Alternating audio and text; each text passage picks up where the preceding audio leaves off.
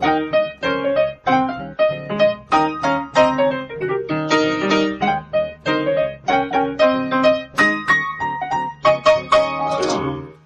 und herzlich willkommen zu Was denkst du denn? Mein Name ist Nora Hespers. Mein Name ist Rita Molzberger.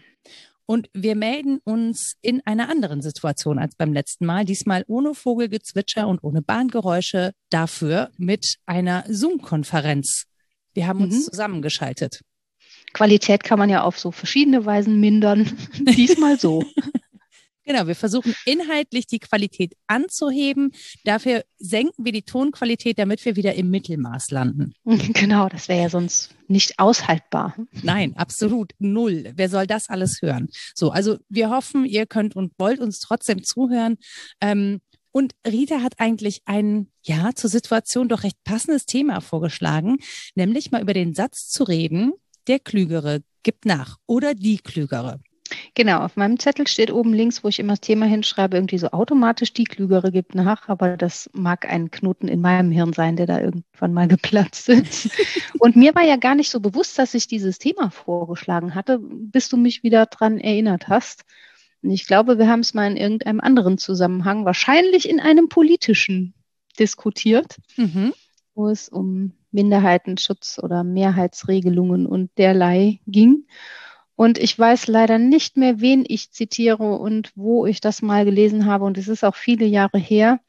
Aber das war halt einfach erstmal so rausgehauen und ein Bonmot hat mich aber lang beschäftigt. Wenn immer der Klügere nachgibt, dann bedeutet das die Herrschaft der Dummen. Genau. So, und jetzt kann man über dumm sagen, was man will. Das hatten wir auch schon mal problematisiert. Ich habe da ja so einen unverstellten Zugang zu und finde nicht, dass das was Schlimmes im engeren Sinne ist. Ich finde Borniertheit viel böser.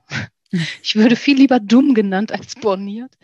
Aber wenn es dasselbe ist, dann ähm, ist es natürlich neuralgisch. Ähm, ja, und dann war so meine Frage, ja, ob da was dran ist an, an diesem lockeren Spruch, dass das die Herrschaft der Dummen in Anführungszeichen bedeutet, wenn die Klügeren immer nachgeben. Und ja, es ist äh, gefährliches Fahrwasser, durch das man da steuern muss, glaube ich. Total, weil es ja auch immer so ein bisschen darauf ankommt, wen wir gerade als klug oder dumm genau. definieren. Genau. Ne? Also ja, ja. Ähm, jetzt wird ja gerade auch der Begriff Wissenschaftsgläubigkeit diskutiert. Hm. Mhm. Und ähm, Da haben wir das Problem, also man sagt ja mal, hört bitte auf die Wissenschaft. Und da wurde mir dann auch schon gesagt, na ja, wer ist denn die Wissenschaft, Nora? Also die ist ja nicht, also hört auf die Wissenschaftler. Wer sind denn diese Menschen, die die Wissenschaft auslegen? Da gibt's auch ein tolles Video von MyLab zu, von Mighty Nguyen Kim. Mhm. Ähm, die halt sagt, na ja, die Wissenschaft ist was anderes als die Wissenschaftler oder WissenschaftlerInnen. Ja, das stimmt. Und das fand ich halt sehr spannend, weil sie sagt, naja, WissenschaftlerInnen sind halt am Ende des Tages Menschen und wir sind als Menschen nicht objektiv und wir sind vor allen Dingen nicht frei von Fehlern. Und jetzt müssen wir halt gucken, wenn wir sagen, naja, hört auf die Wissenschaft, hört auf die WissenschaftlerInnen, hört auf die Stimme der Vernunft, wer sie denn mhm. eigentlich ist und wo wir sie finden. Genau. Und sind das wirklich die Klügeren? Und das finde ja. ich halt ganz spannend, weil ich habe nämlich das Gefühl, maybe not. Ja, genau. Also man kann auch ähm, wissenschaftlich sehr dumm sein. Ich bleibe bei diesem Begriff der Dummheit einfach mal, weil er so schön äh, aufspießt, dass man davon gestört ist. Das ist gar nicht so schlecht, glaube ich, in dem Zusammenhang. Und bei der Argumentation gehe ich natürlich total mit, dass es um Menschen geht, die Theorien etablieren. Denn letztlich besteht eine Wissenschaft daraus, dass versucht wird, Alltagswissen in Wissenschaftswissen zu überführen, und zwar über den Weg der Theorie und der Disziplin. Und Disziplin jetzt nicht im Sinne von sich an der Kandare nehmen lassen, wobei auch das, ne, man verpflichtet sich ja auf wissenschaftliche Prinzipien und versucht es somit möglichst objektiver zu machen, was man da tut. Aber objektiv wird es halt nie, sondern intersubjektiv ich glaube, den entscheidenden Unterschied und weshalb man dann doch noch sagen kann, versucht euch daran zu orientieren, macht aus, dass Wissenschaft sich an Wahrheit orientiert. Mhm. Oder zumindest im Wissen darum, dass Wahrheit nicht erreichbar ist, nicht auf dieses Ideal verzichtet, mhm. sondern dann eher diskutiert, welcher Wahrheitsbegriff es denn sein darf oder muss ähm, aber nicht sagen würde, okay, da kommen wir sowieso nie hin, dann lassen wir es auch. Dann kocht jetzt jede ihr eigenes Süppchen und wir gucken mal, was so zusammenkommt. Und dass sie auch nicht, und das ist eine große Stärke, die man selten sieht direkt bei wissenschaftlichen Erkenntnissen, auf der Theorieebene verbleibt. Mhm. Sie entwirft ja nicht einfach nur Theorien und dann streiten die, sondern Wissenschaft gerät in ein Verhältnis zu ihren Theorien. Also es ist wirklich Wissen zweiter Ordnung mit dem Blick auf die Methodologie, auf die Methode, nochmal drauf zu gucken, was unsere Theorien so besagen. Das ist eigentlich Wissenschaft. Und das ist, glaube ich, eine große reflexive Stärke, die wir sonst so nicht finden. Und wir haben ja auch Alltagstheorien die ganze Zeit und zanken uns auch um diese. Aber solange wir diese zweite Ebene nicht ansteuern, ist damit noch nicht so viel gewonnen. Da kann man sich die Köpfe einhauen und dann bleibt man eben bei, ja, das sind Menschen und die haben letztlich unterschiedliche Werthaltungen. Wenn man das aber versucht mit zu reflektieren, dann glaube ich, ist man schon bei einer Wissenschaft, die sowas wie ein Orientierungswissen zumindest anbieten kann im mhm. Modus des Angebots.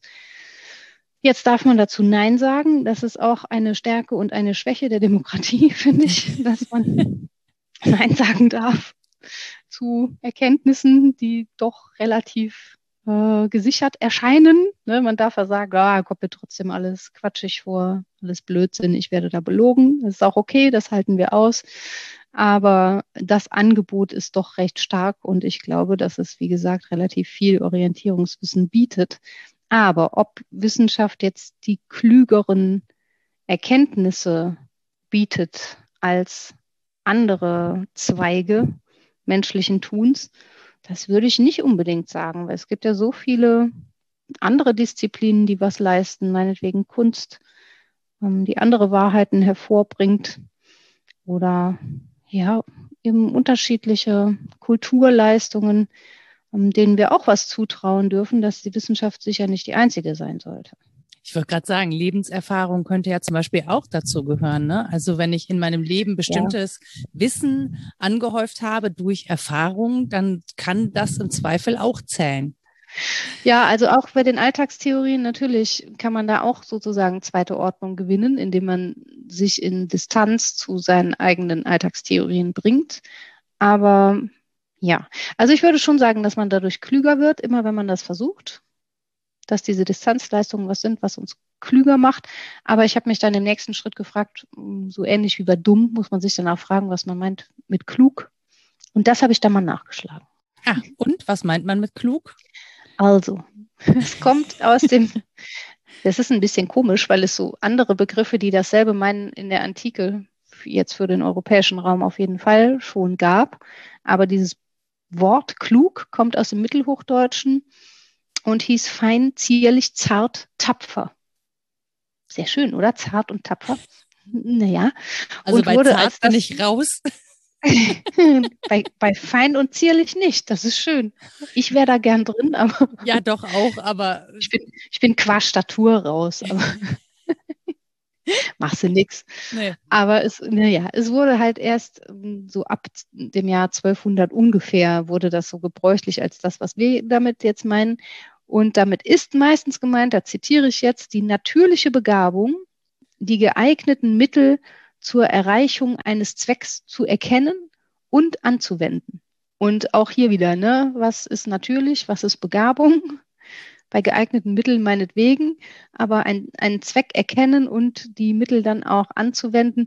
Also es geht um sowas wie eine Alltags, ähm, Klugheit eher als um eine wissenschaftliche Klugheit, so wie wir den Terminus benutzen.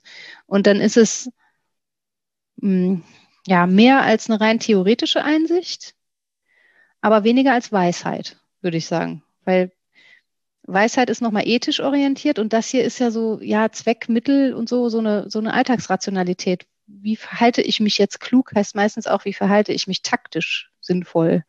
Das hat mit Weisheit nichts zu tun, und ist auch keine rein theoretische Einsicht. Was ich ja daran spannend finde, ist, dass wir ja in einer Pandemie, wie das gerade zum Beispiel der Fall ist, sehr, sehr viele verschiedene Ebenen haben, auf denen Entscheidungen zu treffen sind. Ne? So, ähm, wir haben keine Ahnung, AerosolforscherInnen, die gerade sagen, naja, die Gefahr lauert draußen, die Leute müssen rausgehen dürfen, äh, die Gefahr lauert drinnen, die Leute müssen mhm. rausgehen mhm. dürfen. Ne? Also mhm. sagt den Leuten, sie sollen nicht mit vielen Menschen in einem Raum sein, sondern sich eben eher draußen aufhalten. Das führt dann aber wieder dazu, dass sich Menschen draußen im Zweifel zu nah aufhalten.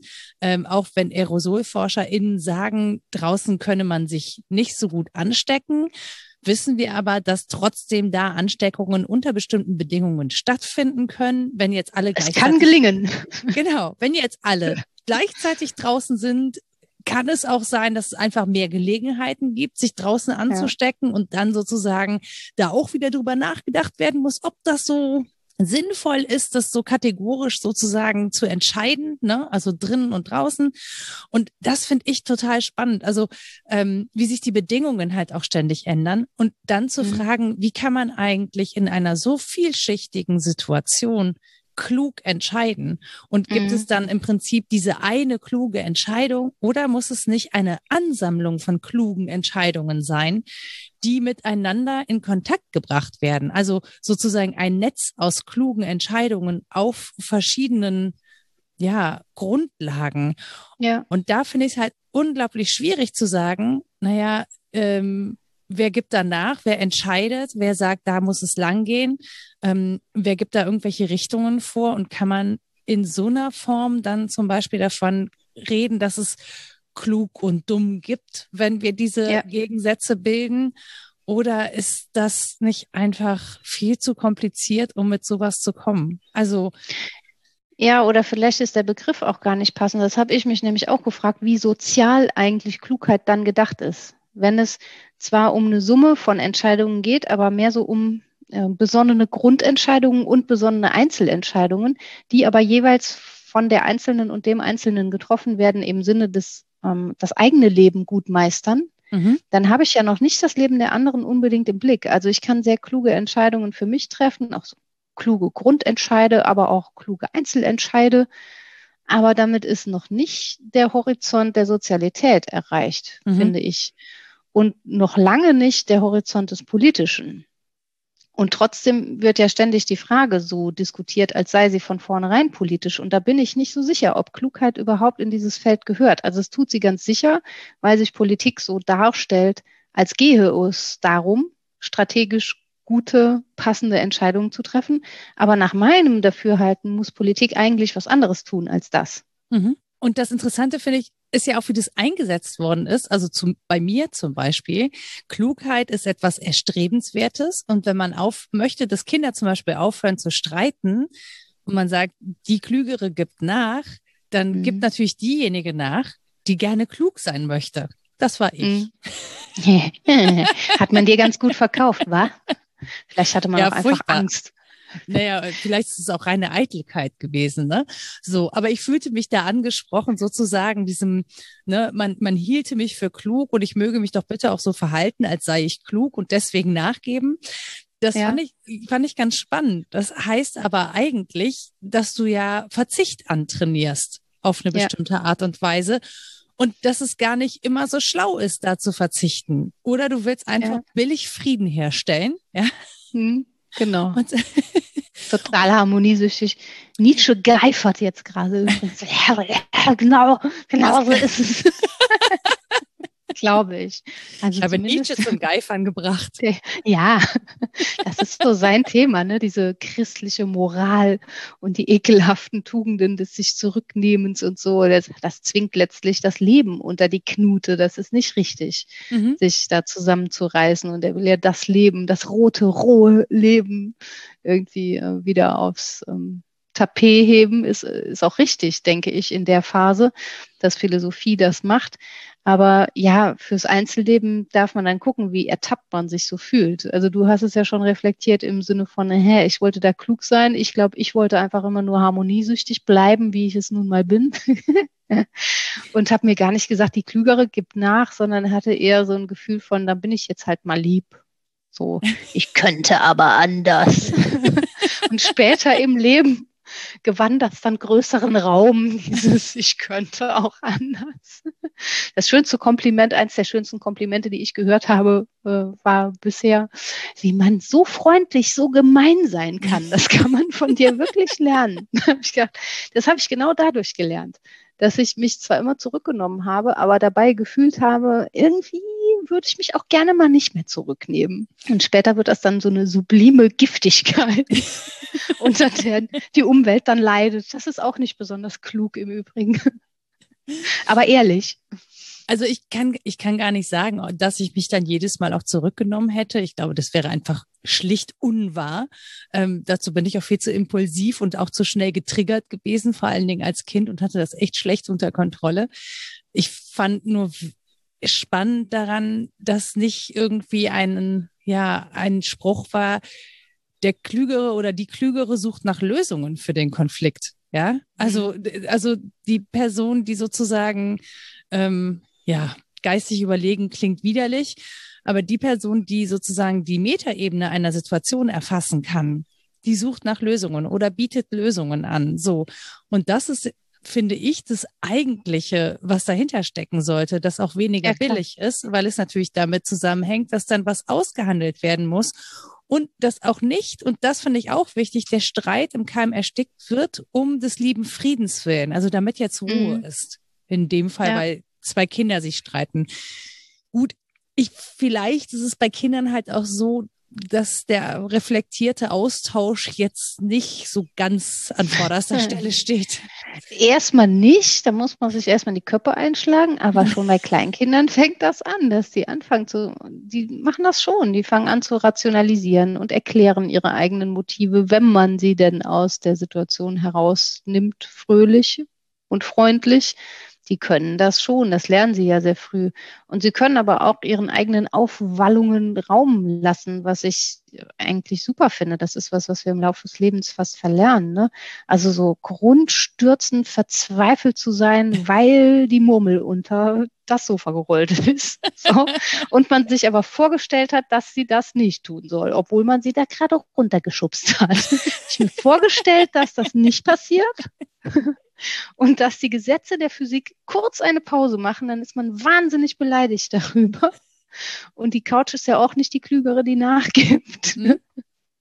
Ist schwierig. Also ich finde halt, da kann man, das ist auch so ein doofer Spruch, aber man kann schon vom frühen Kindesalter noch mal was lernen über das eigene Erwachsenwerden und was man sich so ab und antrainiert hat. Und ich glaube, wie du auch, dieser, dieser Spruch, die, der Klügere gibt nach, ist häufig eine Befriedung erstmal der Situation, aber ohne großartiges Gesprächsangebot.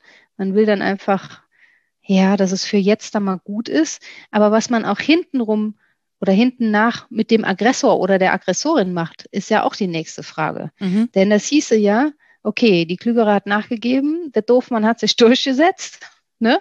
aber auch der oder die wird ja nachher pädagogisiert. Mhm. Das ist ja nicht so, die Situation ist vorbei und dann nehmen wir es jetzt halt, wie es ist, sondern dann wird im Nachhinein irgendwie versucht, da rumzuerziehen, damit das nicht mehr so läuft und so.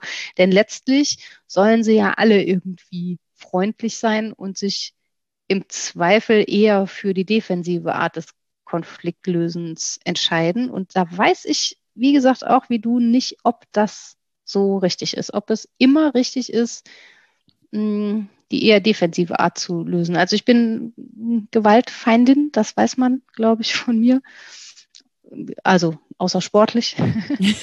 Aber ja, ja, auch da natürlich nicht. Ne? Ist ja Quatsch. Ja, jetzt ging ja gerade hier äh, Danger Dan durch die Decke mit mhm. das letzte Mittel bleibt Militanz. Mhm. Und Böhmer, Böhmermann hat sich furchtbar darüber aufgeregt, auch irgendwie zu Recht und gesagt, wie kannst du den Satz sagen? Und dann muss man erklären, was Militanz ist. Und auch in diesem Zusammenhang muss man es erklären. Ist es mhm. immer klug, zurückzustecken? Und dann sagte er natürlich so, ja, ein bisschen flapsig, Lichterketten hindern halt den Mob nicht dran, das Flüchtlingsheim anzuzünden. Und das ist völlig richtig. Die Frage ist halt, was man aus dieser Erkenntnis macht. Und das ist der Punkt, an dem ich neulich eingeschritten bin und äh, gesagt habe, wir können nicht erst anfangen, darüber disku zu diskutieren, Grenzen zu setzen, wenn solche Sachen passieren. Ja. Eigentlich, ja. Und, und da ist es eben auch nicht gut, dass die Klügere oder der Klügere sofort nachgibt. Eigentlich müssen wir die Grenzen schon viel, viel früher setzen. Also wir müssen schon ja. früher eigentlich darauf hinweisen in unserem Alltag, ähm, wenn etwas aggressive Züge annimmt und ne, auch verbal kann ja was aggressiv sein oder verletzend sein. Und wir müssen lernen, das zum einen auszuhalten, wenn diese Kritik kommt. Und zum anderen ähm, müssen wir, glaube ich, auch lernen, dass wir Wesen sind, die einander verletzen können. Ich habe ein bisschen das Gefühl, dass es total aus dem Blickfeld geraten ist, dass es diese Möglichkeit gibt, dass wir das tun. Und wir hatten es ehrlich gesagt ja beim, bei, bei der Ernährung eigentlich. Wir können nicht ohne mhm. Schuld leben, aber können wir im Umgang miteinander verletzungsfrei, immer verletzungsfrei, können wir das garantieren? Und ich glaube, dass dem nicht so ist. Also, ähm, dass es ja. immer zu Situationen kommt, zu Störungen oder auch zu Verletzungen ähm, im Zwischenmenschlichen. Und die Frage ist einfach, wie gehen wir damit um? Und wenn ich mir das so angucke, finden wir damit keinen guten Umgang. Und diese Aggression, die da stattfindet, die sehen wir ja sehr deutlich in sozialen Netzwerken. Mhm. Ich glaube nicht, dass diese Aggression da ähm, mehr ist. Also wir sehen sie natürlich stärker und nehmen sie stärker wahr, aber ich glaube, das ist eine Aggression, die in unserer Welt vorhanden ist. Und jetzt ist halt die Frage, können wir das irgendwie verändern? Also haben wir eine mhm. Chance, da früher einzugreifen zum Beispiel? Haben wir eine Chance, früher miteinander zu reden, bevor es so wird?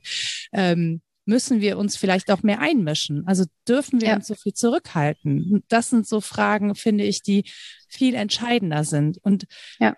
wenn wir das schon vorher verhandeln und besser machen, dann brauchen wir nicht darüber zu reden, ob Militanz ein Mittel ist, sozusagen den Mob aufzuhalten, ähm, das letzte Mittel ja, ne? aber man müsste dann nicht mehr über letzte Mittel als erstes sprechen. Man müsste genau. erstmal über erste Mittel sprechen. Das ja. war, glaube ich, auch dein Punkt. Und ich hatte das letztens auch im Gespräch mit dir, als du sagtest, das habe ich ja auch mal so rausgehauen, war natürlich auch eher ähm, für die Pointe in dem Moment, aber ich meinte es auch ernst, als du sagtest, du schreibst und gibst dir Mühe, niemanden zu verletzen, wirklich alle zu inkludieren.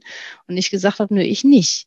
Ich manchmal, ich, ja, ist fies, ne? Aber manchmal will ich auch mit Worten verletzen, mhm. wenn ich weiß, dass ich da nicht auf jemandem rumhacke, der sich nicht wehren kann, natürlich. Das mhm. ist ja, also wenn mir das passiert, dann schäme ich mich in Grund und Boden. Das passiert mir auch. Das ist aber total ekelhaft und ich muss danach lange duschen und mich vor allen Dingen lange entschuldigen ähm, beziehungsweise um Vergebung bitten.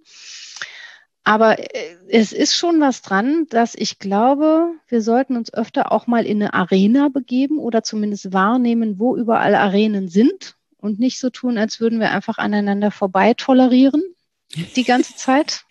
Das ist ja ist doch so ein rheinischer Komplex, ne? Jede Wese will, das ist doch ja, ist alle in Ordnung. Und sich aber dann total übereinander aufregen, das finde ich auch scheiße.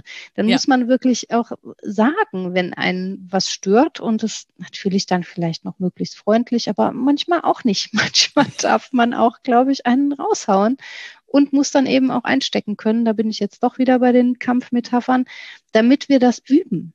Mhm. Wir haben ja sonst kaum ein Vokabular auch für einen politischen Kampf mit Argumenten. Also ich bin jetzt bestimmt nicht eine, die Rhetorikschulen gründen will. Das meine ich nicht. Ich meine nicht möglichst geschliffen um, zu punkten oder so, sondern mhm. ich meine, das zu sagen, was wir meinen und früh einzuschreiten, wenn wir das Gefühl haben, da spricht jemand absichtlich unwahr oder jemand ähm, geht total an der Sache vorbei, um da einen Punkt zu machen, den mhm. ich ihm aber nicht zugestehen will.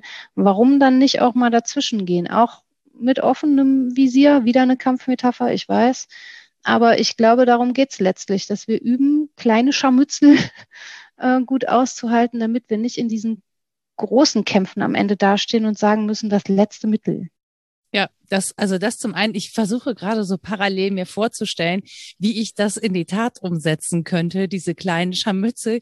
Und es ist natürlich nicht so, dass ich niemanden verletze, wenn ich Tust schreibe. du doch. Ja.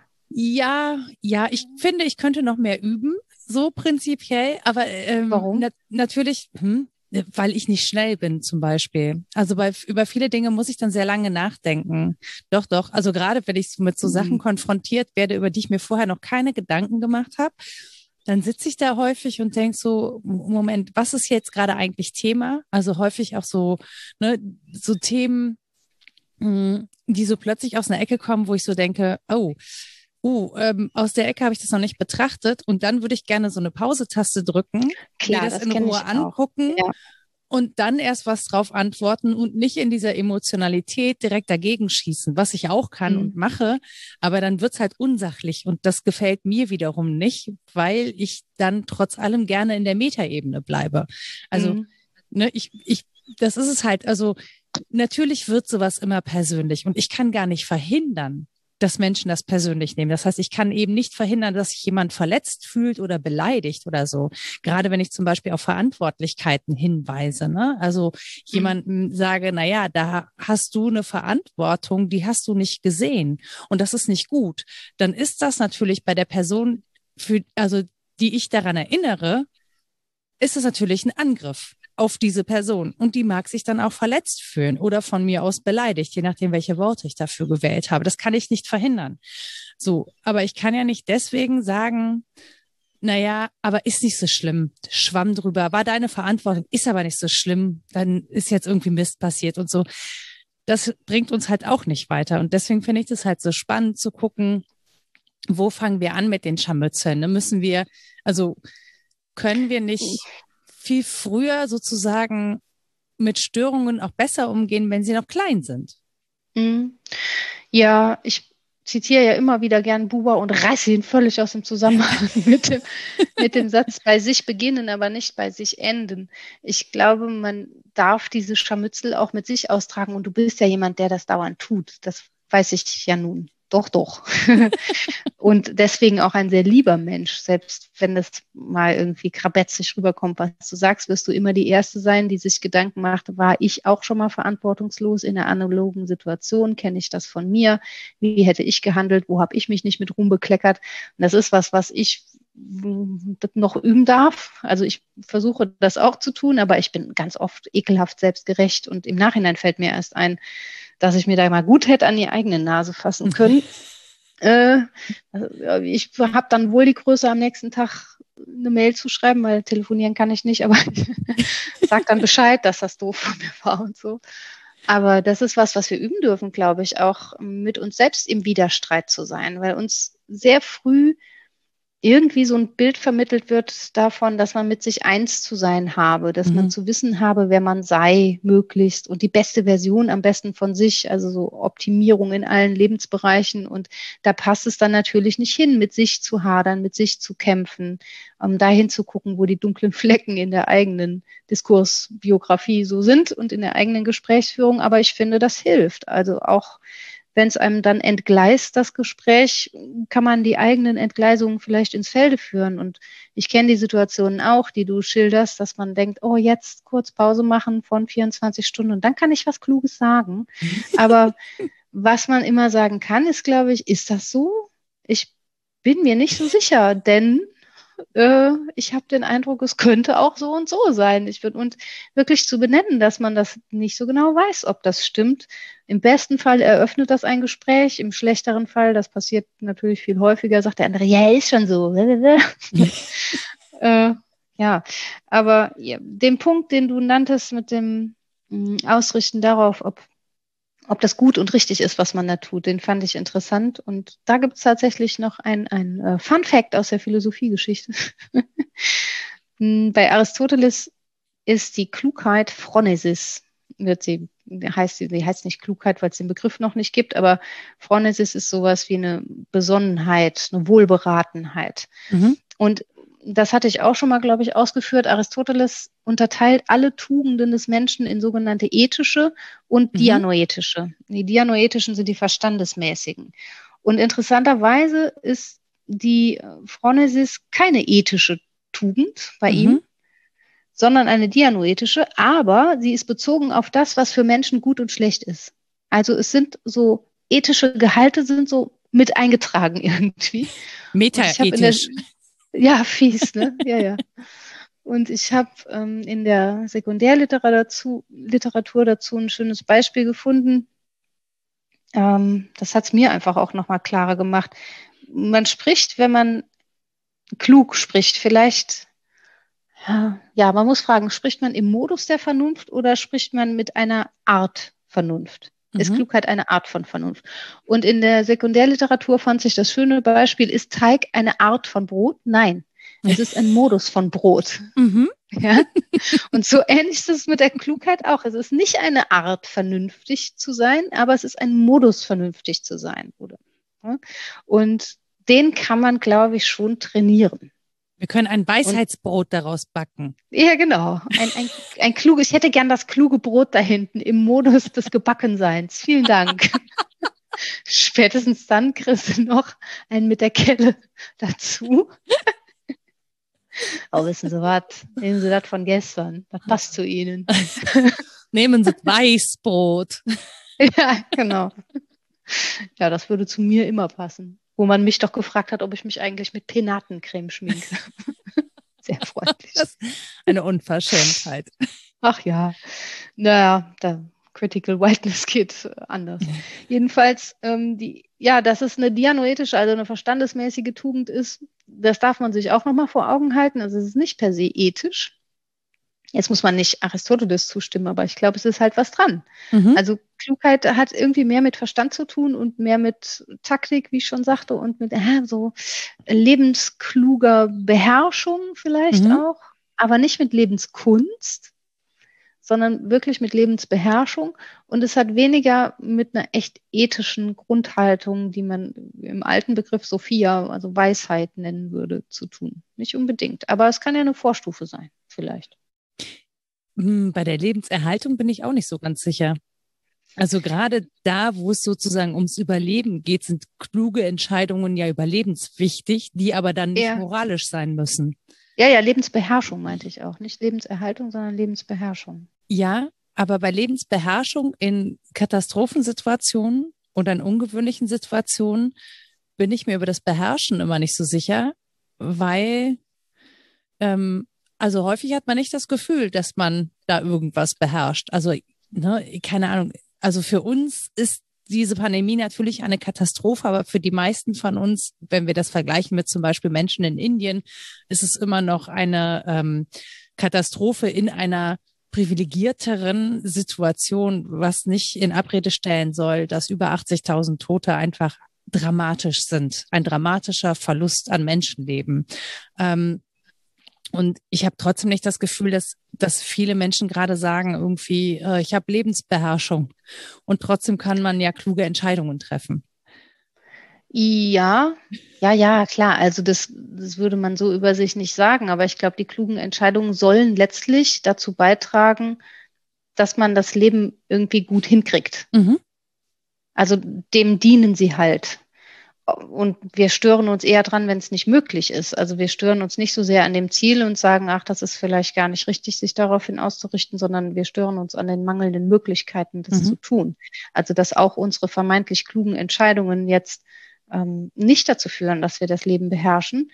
Das ist wiederum ein Befund, den ich ja sehr wertvoll finde, mhm. weil wir dann mal so mit, der, mit der Nase im Pipi sind, das Leben niemals beherrschbar ist, dass wir, dass das Leben immer Sterben ist und dass wir diesem Theorem, das Subjekt sei Herrscherin über ihre eigenen Vollzüge, sowieso schon lange mal eine Klammer drum hätten setzen sollen. Also das stimmt halt nicht. Wir sind immer auch Unterworfene. Trotzdem glaube ich, wenn man eine kluge Entscheidung trifft, will man damit irgendwie sein Leben positiv beeinflussen. Mhm. Ja, da, da würde ich definitiv zustimmen. Ich habe nur das, ähm, ich hatte nur so ein Unwohlsein mit dem Wort der Beherrschung, weil ja, ja. Ich nicht das, also vor allen Dingen auch dann nicht, wenn ich gezwungen bin, Entscheidungen zu treffen und dann von mir auch verlangt wird, sie mögen doch klug sein. Oder ja. vielleicht ich das von mir selber verlange, weil das halt Entscheidungen sind, die große Folgen haben können, mhm. ähm, häufig in einer Situation tue, in der ich nicht das Gefühl habe, das Leben gerade zu beherrschen. Ja, das stimmt. Es kommt auch eher aus der Diskursecke, wo es sich von Lebenskunst abgrenzt, mhm. weil Lebenskunst ja was ganz Bestimmtes meint, das eigene Leben zum Kunstwerk zu machen. Das hat auch häufig so ein äh, Hang noch zum Genie-Gedanken, dass man sich da wirklich entwerfen könne und so weiter. Und ähm, ja, das, das passt zur Klugheit eigentlich nicht so mhm. richtig. Also Lebenskunst und Klugheit, da knirscht es im Gebälk. Und auch bei der Lebenskunst muss man unterscheiden. Es geht ja nicht darum, sich zu entwerfen hin auf etwas, das dann im Nachgang ein Leben als künstlich gelebtes war oder mhm. künstlerisch mhm. gelebtes, sondern Kunst wird es dadurch, dass man mh, hm, sozusagen die, die Akte, die man entschieden hat, unterschreibt. So ähnlich, wenn man was gemalt hat, dann ist es ein Kunstwerk, aber Kunst wird es dadurch, dass ich da meine Signatur draufsetze. Und ich glaube, das ist die bessere Analogie fürs, fürs Leben, für, vielleicht auch für ein kluges Leben, dass ich unter meine Entscheidungen sozusagen meine Verantwortungssignatur setze und sage, diese Entscheidung habe ich getroffen, ganz egal, ob sie jetzt zu guten Ergebnissen geführt hat, sie kam mir aber klug vor. Mhm. Oder ich habe auch meine nicht kluge Entscheidung getroffen. Das muss ich ja auch unterschreiben. Das passiert mhm. einem ja übrigens auch ständig. Also als ob wir dauernd kluge Entscheidungen treffen würden. Ich nicht. Ich Nur. bin sehr gut darin. dass im Nachhinein kommt es einem dann vielleicht dann doch irgendwann mal Jahre später klug vor oder es wird einem das unfassbare Ausmaß der eigenen Dummheit klar in Bezug auf große Entscheidungen. Ist mir auch schon passiert. Aber man produziert halt nicht sein Leben. Man produziert nur dessen, ja, Heidegger würde sagen, dessen Eigentlichkeit, also dessen Authentizität, die, die produziert man schon, aber das eigene Leben halt nicht. Und deswegen, ja, ist der Lebenskunstbegriff vielleicht mit Vorsicht zu genießen in dem Zusammenhang. Ich habe gerade das Gefühl, ich müsste Graffiti-Sprayerin werden, um überall mein, wo ich war, meinen Namen Tag. zu taggen, genau, ja. damit ich mein ja, Leben ja. unterschreiben kann. Ja, aber das macht man digital ja gerade. Das ist doch genau das. Ja, ja. Der hilflose Versuch, ich glaube schon, der hilflose Versuch, Spuren zu hinterlassen auf die eine oder andere Weise. Und nicht damit nicht zu leben, Kunst. dass es vergänglich ist. Ja. Nö, nö, nö. nö, überhaupt nicht. Nee, ich würde sagen, das ist genau Lebensbeherrschung, also oder der Versuch der Lebensbeherrschung, das alles schön handhabbar zu machen, zu sagen, ich kann nachgucken und ich habe einen Fotorückblick und dann weiß ich, sah da voll schön aus. Ja, genau. Das war mein bestes Ich. Da muss ich wieder hin. Optimierung und so. Und halt eben nicht Lebenskunst. Was ich gerne noch machen würde, ist die Klugheit von der Intelligenz abzugrenzen. Weil, ja, dann mach das noch. Nee, ja, ich kann das ja nicht, aber du kannst ich das ja. Nicht. Nee. Naja, also ich wenn ich anfangen würde, würde ich sagen, was mein Vater mir immer gesagt hat, Intellegere ist die Einsichtsfähigkeit, womit mhm. wir dann auch schon wieder bei der Klügere oder die Klügere gibt nach wären, ja, qua Einsicht entscheide ich nachzugeben. Ich könnte aber qua Einsicht ja genauso entscheiden, nicht nachzugeben. Das ja, hat man mir genau. unterschlagen als Kind. Ja, das ist fies. Da wäre ich jetzt aber auch gelandet. Also das eine ist vielleicht eine Möglichkeit, Potenzial, und das andere ist ein Akt, ne, die kluge Entscheidung. Und der Klugheit wird halt grundsätzlich ähm, so, eine, so eine pragmatische Note beigelegt. Also äh, vollendetes Können richtigen Beschließens, habe ich auch mhm. gelesen. Oder Selbstorientierungsleistung und dazu ist es ganz hilfreich, wenn man die Mittel dazu hat, wenn man Intelligenz denn als so ein Mittel bezeichnen möchte. Das ist dann ganz gut. Ich glaube, man braucht es nicht zwingend. Man kann auch, wie sagt man so schön, aus dem Bauch raus das vollendete Können richtigen Beschließens kultivieren. Wenn man denn das hat, dann hat man irgendwie andere Möglichkeiten, die mir nicht zur Verfügung stehen.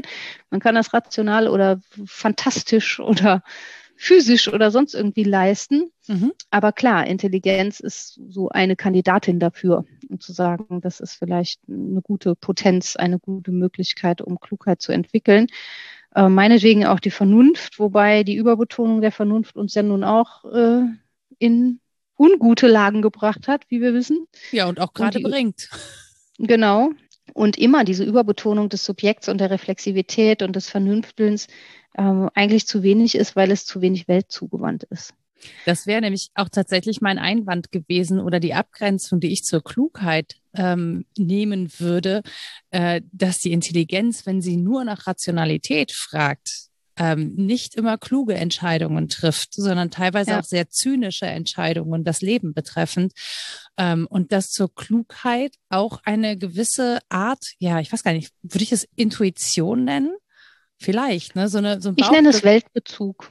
Genau, so ein Weltbezug oder auch so eine, ich finde auch den Pragmatismus gar nicht so falsch, ne? Weil mhm. manche Sachen ähm, mögen nicht besonders rational erscheinen, aber sie sind handhabbar, sie sind pragmatisch. Mhm. Und auch in einer Situation wie jetzt brauchen wir, glaube ich, eben diesen Pragmatismus an einigen Stellen. Und diese völlig äh, durchrationalisierten Vorgänge machen es manchmal nicht einfacher, sondern komplizierter. Und ähm, das merkt man gerade, finde ich, besonders an dieser Impfdiskussion. Ne? Also wer kriegt mhm. jetzt welchen Impfstoff und wenn jetzt welcher liegen oh, ja. bleibt und Genau, das sind natürlich alles intelligent, rational, prozesshaft durchdachte Vorgänge, die dem zugrunde liegen. Und die sind natürlich auch ethisch durchdiskutiert worden. Aber ist es am Ende klug, dass Impfstoff nicht verimpft wird und dann, obwohl er teuer produziert und eingekauft worden ist, nicht zur Anwendung kommt? Das Schöne ist ja, dass es so klug auch gar nicht funktioniert, sondern dass es zu Spontanimpfungen kommt irgendwo an einer Lasterladefläche. weil das Zeug sonst um ist oder bei Gericht. Wobei andere sagen, das war doch wieder kalkuliert, die Privilegierten unter sich und die PolitikerInnen mhm. und die Juristinnen ist ja klar, weiß ich nicht. Also es hat auf jeden Fall Bruchstellen und das ist auch ja. ganz gut so, glaube ich, dass es Bruchstellen hat, weil ich sehe das wie du, es muss eine gewisse Weltzugewandtheit geben und meinetwegen auch sowas wie eine Leidenschaftlichkeit und eine Affektgerichtetheit. Menschen sind so. Sie mhm. sind halt nicht rein vernünftig, sie sind nicht rein reflexiv und äh, es gibt diese Affekte und auch die Egoismen gibt es und die ja. sind zu berücksichtigen. Mit denen kann man ja jetzt ganz gut, was die Impflage angeht, argumentieren und sagen, na, wenn ich jetzt geimpft werden kann, dann mache ich das, weil letztlich tue ich damit auch einen Dienst an der Gemeinschaft. Mhm. mhm. Und da jetzt im Sinne von der Klügere gibt nach, zu sagen, ich trete zurück, bringt ja niemandem etwas. Mhm.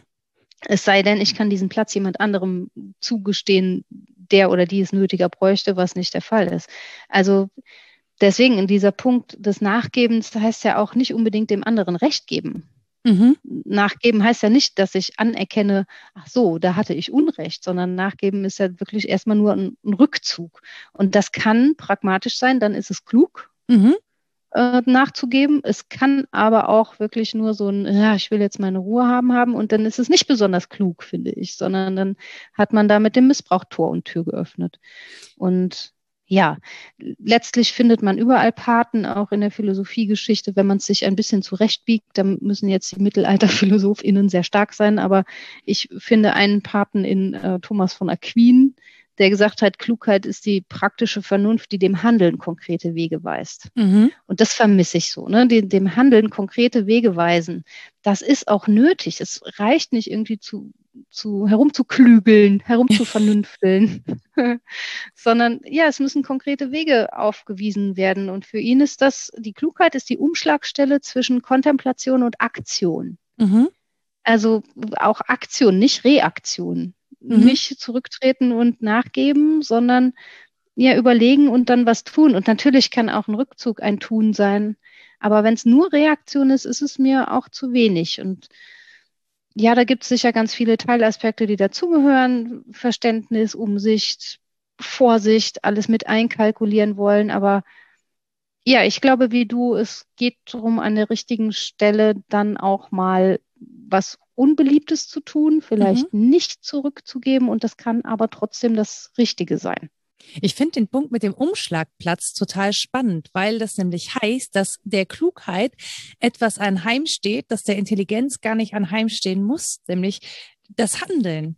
Also ne, ja. die, der Aktionspunkt, ja. der dann kommt, weil ich kann natürlich sehr klug und intelligent irgendwelche Dinge ellenlang analysieren und Prozesse und so, daraus muss ich aber kein Handeln ableiten. Und so wie wir über die Klugheit sprechen, habe ich das Gefühl, ja, der Klugheit liegt sozusagen schon der Umschlagpunkt des Handelns inne. Also es genau. geht eben um die Entscheidung, eine Entscheidung zu treffen und daraus eine Handlung relativ zeitnah abzuleiten, die ja. nicht lange auf sich warten lässt. Die Frage, die ich mir noch gestellt habe, war, kann die Klugheit den Regelbruch beinhalten? Mhm. Ich glaube ja, dass sie das kann, denn gerade da, wo sie pragmatisch ist ne, oder wo es um geeignete Mittel zur Erreichung eines Zweckes geht, ähm, muss es ja auch um Regelbrüche gehen und um eine Abweichung von meinen ansonsten sehr besonnenen Grundhaltungen vielleicht, aber die Einzel Entscheidung mag ihr widersprechen aus mhm. Gründen. Gerade weil der Lebensbezug so deutlich ist und die Einlagerung in die Alltagssituation und dieser Aspekt des Einzelnen. Das ist eine große Stärke und gleichzeitig ihre große Schwäche, würde ich sagen, mhm. weil verallgemeinerbar ist sie halt nicht besonders gut. Das ist Vernunft viel eher. Dann sind wir bei Kant und kategorischen Imperativen und all sowas.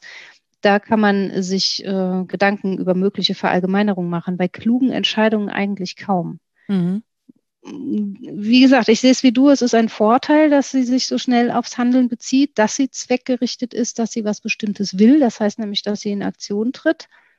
Aber es ist auch ein Nachteil, weil man daraus wenig gewinnen kann. Vielleicht mal so Sentenzen im Sinne von, wenn die Situation so und so ist, sollte man ungefähr so und so handeln.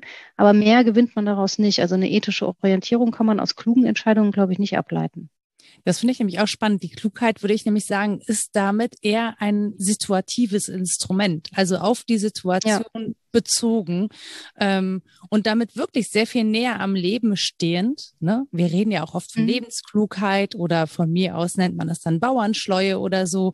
Ne? Mhm. Aber das ist ge genau, glaube ich, dieser Unterschied zwischen diesem intellektuellen Disput und Austausch und Gelaber, was da stattfindet, dass es ja. auf die, ja, ne, dass es sich konkret auf die Situation bezieht und in dieser Situation sozusagen ein, einen Effekt hat. So. Ja, ich finde halt, man könnte ja auch das eine tun und das andere nicht lassen. Warum soll man nicht offenlegen, wir müssen jetzt eine kluge Entscheidung treffen, aber so grundsätzlich wären wir lieber weise. Mhm. Also man muss es nicht so sagen, aber rein politisch wäre das ja eine Möglichkeit, ähm, so zu handeln, dass es jetzt erstmal gut scheint und eine pragmatische Sache ist, aber vielleicht nicht aus den Augen zu verlieren, dass das nicht die Tagesrationalität bleiben muss, sondern dass wir uns eigentlich auf was anderes hin entwerfen wollen, auch gemeinsam politisch. Und da, wo das gemacht wird, fühlt man sich, glaube ich, auch wohler, weil es nicht so kurzfristig gedacht ist. Gerade, ja. Ja, was mir gerade einfällt, Klugheit ist auch nicht so kategorisch. Und ja, genau. ich glaube, das ist ähm, vielleicht auch ganz hilfreich. Ne? Also auch wenn das so kommuniziert wird, wenn man sagt, naja, wir brauchen gerade keine kategorischen Entscheidungen, wir brauchen situative Entscheidungen. Lass uns das mhm. klug in der Situation entscheiden. Ähm, das sind die Gründe dafür. Also dann, dann gibt man eine Handlungsbegründung, das kann man ja tun. Ja, man kann ja trotzdem auch das Ganze durchdacht haben. Ähm, und dann hat man auch, glaube ich, diesen Ausstiegsmoment schneller wieder. Weil man halt mhm. halt sagen kann, wenn sich die Situation ändert, ist etwas anderes klug.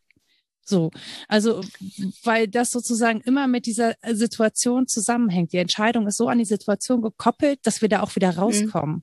So. Ja, ja, ich sage ja, Stärke und Schwäche. Also es ist gut, schnell wieder aus einer Situation rauszukommen. Es ist nach meinem Dafürhalten schlecht, wenn wir jetzt normativ über gut und schlecht reden wollen. Und das tun wir ja. Dann ist es eher schlecht, wenn ich jetzt sagen kann, ja, das war gestern richtig oder das ist heute nicht mehr richtig.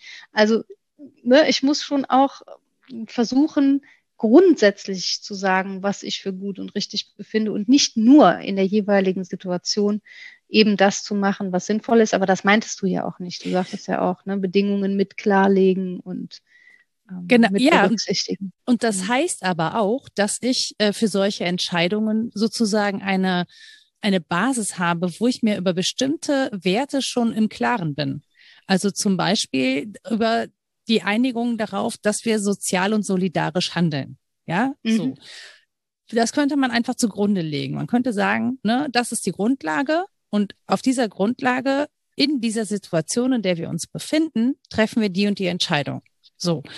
Und ich glaube, dann hätte man das schnell begründet. Wenn man sich jetzt aber erstmal über die Grundlagen ausdiskutieren ja. muss, ja, wie menschenverachtend wollen wir sein oder wie definieren wir Menschenwürde? Das können wir gerade an ganz vielen verschiedenen Punkten festmachen, ne? wie wir damit mhm. umgehen, mit Menschen, mit mit der Würde von Menschen, wie wir über bestimmte Dinge diskutieren. Wenn wir erstmal darüber verhandeln müssen, wem wir Menschenwürde zugestehen, dann glaube ich, können wir unsere Entscheidungen einfach nicht gut begründen, weil ihnen die Basis ja. fehlt. So. Kann auch Erbe dessen sein, dass wir sehr lange immer nur kluge Entscheidungen getroffen haben. Möglicherweise.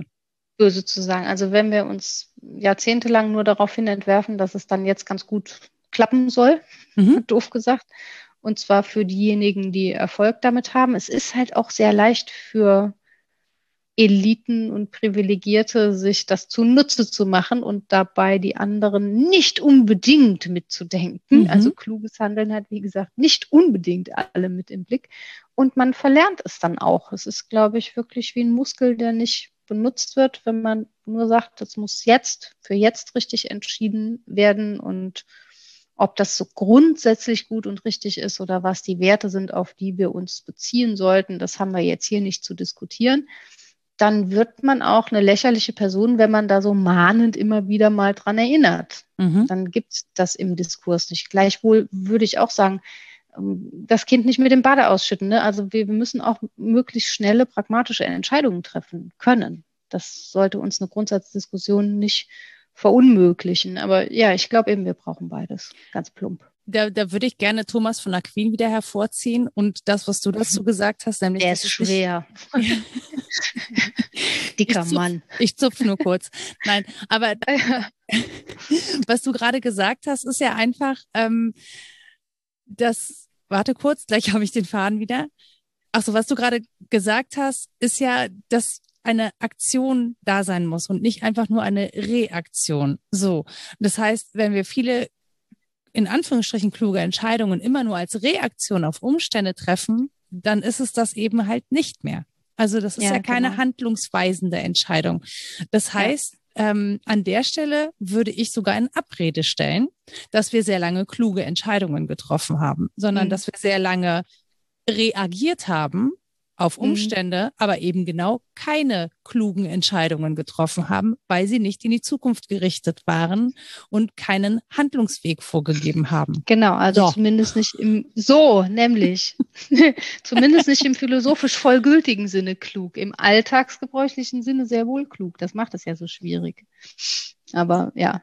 Ja, aber wenn sie nicht, wenn sie nicht, wenn sie nur für Eliten gilt, diese Entscheidung, diese kluge Entscheidung, dann möchte ich ihr das auch in Abrede stellen. Also ich, ich möchte das auch gerne, natürlich. Deswegen lese ich den ganzen Quatsch ja. Damit ich dann in der richtigen Situation, obwohl ich überfahren bin, sagen konnte, nö, das war jetzt aber nicht besonders klug. ich Denn, sag dann, ja. Klug. ja, genau, klug wäre was anderes gewesen. So. Es war vielleicht pragmatisch für einen kleinen Teil, aber es war nicht, oder vielleicht sogar opportunistisch und gewinnbringend. Aber ja. klug war es nicht.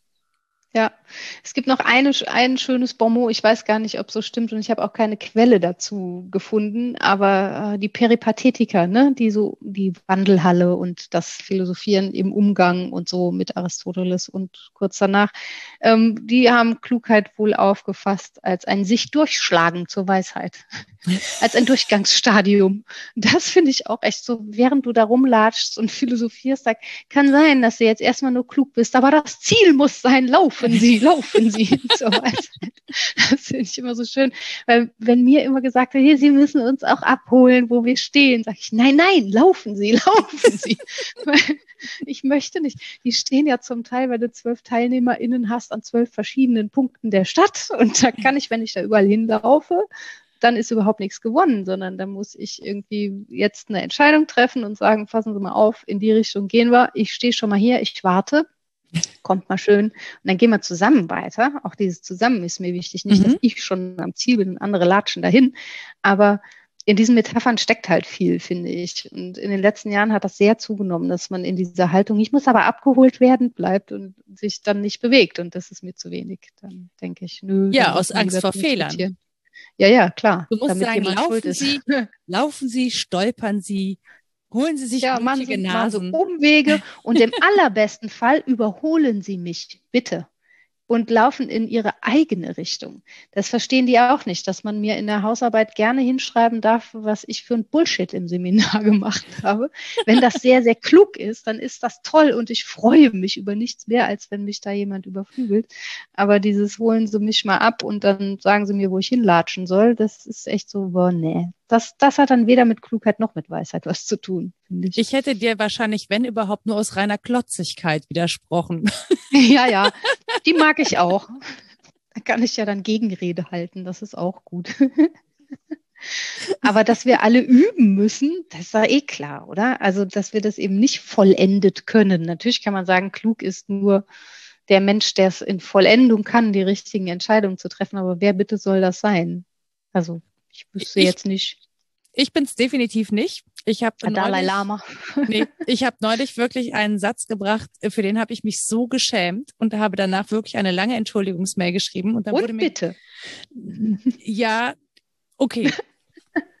Es ist wirklich, es war wirklich ein super dummer Satz. Ähm, und zwar ging es darum, ähm, dass wir uns darüber unterhielten wegen Homeoffice und so und mit dem, dann kam so ein kleines Kind in die Szene und ähm, dann war er kurz abgelenkt und ich meinte dann so, ja, ähm, ich kümmere mich ja dann gerne auch mal zwischendurch um meine Neffen, ähm, damit die eben nicht nur mit Erwachsenen zu tun haben, die ständig arbeiten. So in dem Dreh. Und in mhm. dem Moment, wo ich es aussprach, habe ich mir sozusagen schon ein Messer in den Kopf rammen wollen, weil ich dachte, wie Nora, wie dumm kann man eigentlich sein, so einen Satz ähm, einem Elternteil zu sagen, das gerade in dieser Situation versucht, ein Kind zu betreuen, wahrscheinlich eh schon schlechtes Gewissen hat, nicht vollumfänglich da zu sein für dieses Kind und dann auch noch zu, also um sich selber in ein gutes Licht zu rücken, auch nach mhm. sozusagen für ein schlechtes Gewissen obendrauf sorgt. Ich bin hier für die Qualitätszeit zuständig, die Sie ja offensichtlich für Ihr Kind nicht aufbringen. Es war wirklich, es ohne Ach Witz. ja, das geht aber schlimmer. Ich kann das nee, auch sehr. Nee, das fand ich, das, das fand ich ganz, ganz schlimm. Und dann habe ich äh, mich dafür entschuldigt, weil ich auch wirklich von mir erwarte, äh, gerade Eltern in der Zeit jetzt zu unterstützen. Also das ist ja eigentlich mein Was Wunsch. du ja ständig tust durch dein Handeln, nicht wahr? Ja, aber durch meine Worte habe ich es dann einfach mit dem Arsch wieder eingerissen. ja. Und, ja, ja. Dafür habe ich dann aber auch um Entschuldigung gebeten und ein eine Mail geschrieben und gesagt, dass es einfach wirklich ähm, dumm von mir war. Es so und auch sehr egozentrisch an der Stelle muss man Hast sagen. Hast du denn Entschuldigung erhalten? Ja, habe also ich. ja, ja. Er ja. ja.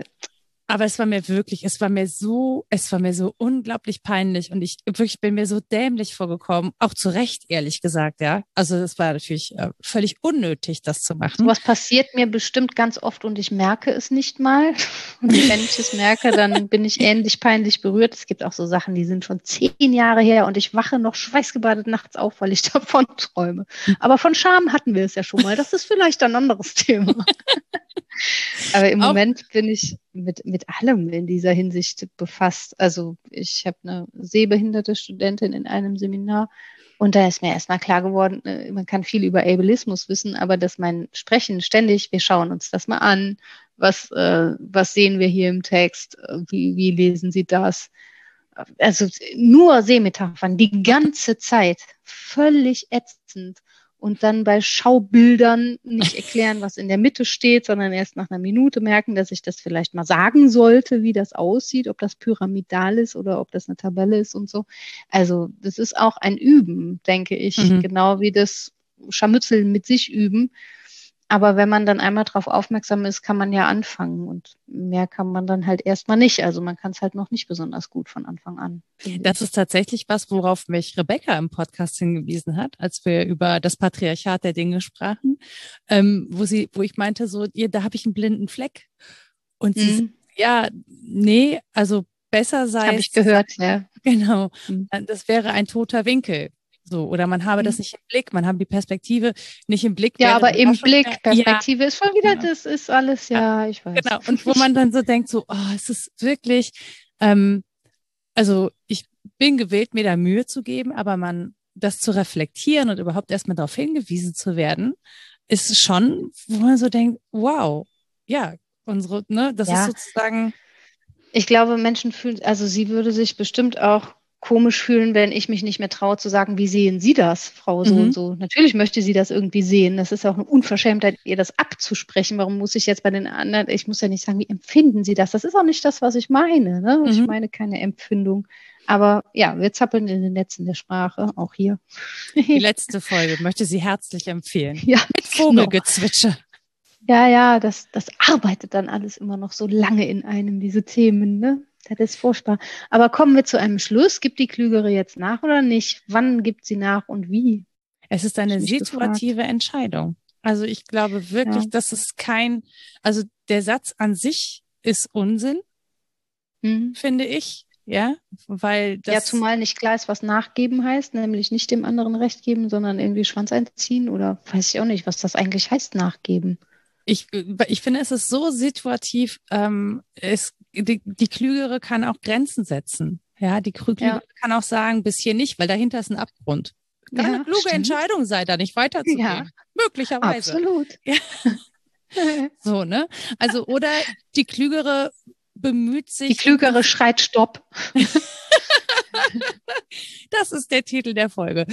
Oder ja. man, man, kann ja auch sagen, die Klügere bemüht sich um eine Lösung. Das ist natürlich blöd, ja. weil dann hat, ist da immer die Verantwortung, aber es wird am Ende ohnehin so sein, ja? Das ist so. der bessere Titel. Ja, ja, das hast ne? du eben schon mal gesagt. Das fand ich sehr, sehr klug. Haha, nee, tatsächlich klug. Also im Sinne ja, von so, nachgedacht oder, und so ergibt genau. es Sinn. Ja. Oder die, die Klügere bemüht sich darum, die Situation zu befrieden. Das kann ja auch alles Mögliche sein, ja. Aber das heißt halt nicht, dieses Nachgeben heißt halt nicht, ich bin nur dann klug, wenn ich verzichte und meine eigenen Bedürfnisse hinten anstelle. Das als Klugheit ja. zu verkaufen, das finde ich nicht gerecht. Ich finde es halt eh komisch, das zu steigern. Also klug, klüger am klügsten. Wer sagt das? Auf welcher Skala? Von was? Ich finde es wirklich schwierig, da im Komparativ zu denken. Ja. Also kann man sich natürlich über die andere oder den anderen erheben und sagen, bin ich aber klüger. Aber in welchem Sinne? Also da ist man an anderen Stellen wieder so viel behämmerter und eben nicht klüger. Ich finde es schwierig. Also an dem Satz ist, wir einigen uns drauf, an dem Satz ist so gut wie alles irgendwie falsch. Vom Komparativ bis zum Verb bis zur Frage alles. Wir nutzen Schwierig. ihn nur noch ironisch. Alles klar. Mhm. Die zynische Vernunft. Ja, dann mach du das doch mit deinen Neffen, wenn du gerade frei von Arbeitskontexten einen Konflikt befriedest. dann kannst du ironisch den Satz benutzen. Ich, oh, ich weiß gar nicht, ob ich Nee, ich glaube, das möchte ich nicht. Da möchte ich irgendwelche anderen Möglichkeiten finden. Wirklich, ich finde diesen Satz, ich glaube, ich habe ihn auch noch nicht benutzt, weil ich ihn wirklich einfach unsinnig finde. Aber bis jetzt war das nur ein Gefühl und jetzt weiß ich halt warum. So. Ja, genau. So, da haben wir es doch, immerhin. Ich auch. Da hat sich doch gelohnt, ein bisschen zu recherchieren. Tada! Literaturliste. Tada. Ja, ach ja. Wollen wir über Unklugheit sprechen? Ich hatte sie abgetippt und nicht gesichert und der Rechner hat Bäm gemacht und ist tot. Aber ich habe ja Handschrift. Weshalb wir über Zoom sprechen und nicht über ein anderes. Mhm, aber in der Datei standen noch Dinge, die jetzt nicht auf dem Zettel stehen. Wenn sie mir noch spontan einfallen, nenne ich sie einfach frech. Aber gelesen hatte ich, also und zitiert Aristoteles mit der nikomachischen Ethik. Ähm, und dann kommt einiges so hinzu. Zum Beispiel Philippa Foot, Die Wirklichkeit des Guten. Das sind ihre moralphilosophischen Aufsätze. Mm, Jürgen Habermas, Erläuterung zur Diskursethik. Da gibt es das Kapitel vom pragmatischen, ethischen und moralischen Gebrauch der praktischen Vernunft. Das ist so im Herz der Sache, finde ich. Mhm. Ähm, Eugen Fink hat über Beratung geschrieben, was ich den sehr viel passenderen Begriff finde. Und das ist das, was du, glaube ich, meinst mit kluge Menschen versuchen, den Konflikt erstmal zu heben und zu gucken, was man damit macht. Das findet sich in Erziehungswissenschaft und Lebenslehre. Dann äh, Martha Nussbaum, nicht relative Tugenden, ein aristotelischer Ansatz. Das ist in einem Herausgeberband. Und das, was ich am häufigsten zitiert habe oder was jetzt meiner Erarbeitung zugrunde lag, war von Andreas Luckner Klugheit, heißt das ganz einfach und ist eine Fassung, ich glaube, der zweite Teil seiner Habilschrift von 2005. Das ist ein im allerbesten Sinne kluges Buch und zu lesen. Und eigentlich wollte ich noch eine Textpassage davon mit dir diskutieren, habe ich aber jetzt vergessen. Machen wir privat. Genau, das machen wir unter Ausschluss der Öffentlichkeit. Wenn ihr diese Textpassage haben wollt, können sich dann die Menschen bei uns melden? Ja, es ist weniger als 15 Prozent des Buches, also darf man es zitieren. Okay. Glaube ich, und teilen. Ja. Gut, dann äh, dürftet ihr uns eine Mail schreiben, zum Beispiel at rita etwas denkst du denn.de oder nora etwas denkst du denn.de. Wir haben eine Website www.wasdenkst-du-denn.de. Da könnt ihr uns Kommentare dalassen. Ihr findet uns auf Twitter unter wddd-podcast. Ich habe einen schlecht genutzten Mastodon-Account da findet ihr mich unter Frau Nora. Also wenn jemand von euch im Fediverse ist, freue ich mich auch da über Menschen, die mir folgen. Das heißt so, Fediverse. But, hm. Weil es ein föderales System ist. Ach so. Okay. Ja. Ja, okay. Entschuldigung, ich muss das natürlich erklären. Nee, ich, ich benutze es einfach halt andere, so. Ich habe was anderes gehört. ich möchte nicht wissen, was du gehört Nein. hast. Nein, so. willst du nicht. Ähm, genau, wir haben eine Facebook-Seite, da dürft ihr natürlich auch Kommentare hinterlassen. Und wir würden uns total freuen, wenn ihr uns Bewertungen da lasst, bei zum Beispiel Apple Podcasts, weil das da geht, oder einen Kommentar da lasst. Ähm, auch das hilft Menschen rauszufinden, ob sie unseren Podcast hören möchten und empfehlt uns vor allen Dingen gerne weiter. Also wo auch immer ihr sowas macht, Freunde, Bekannte, Familie, vielleicht möchtet ihr, dass jemand uns zuhört und wir würden uns total freuen über neue Hörerinnen und Hörer. Und damit ihr ein bisschen sammeln könnt, würden wir sagen, bis bald. Tschüss. Tschüss.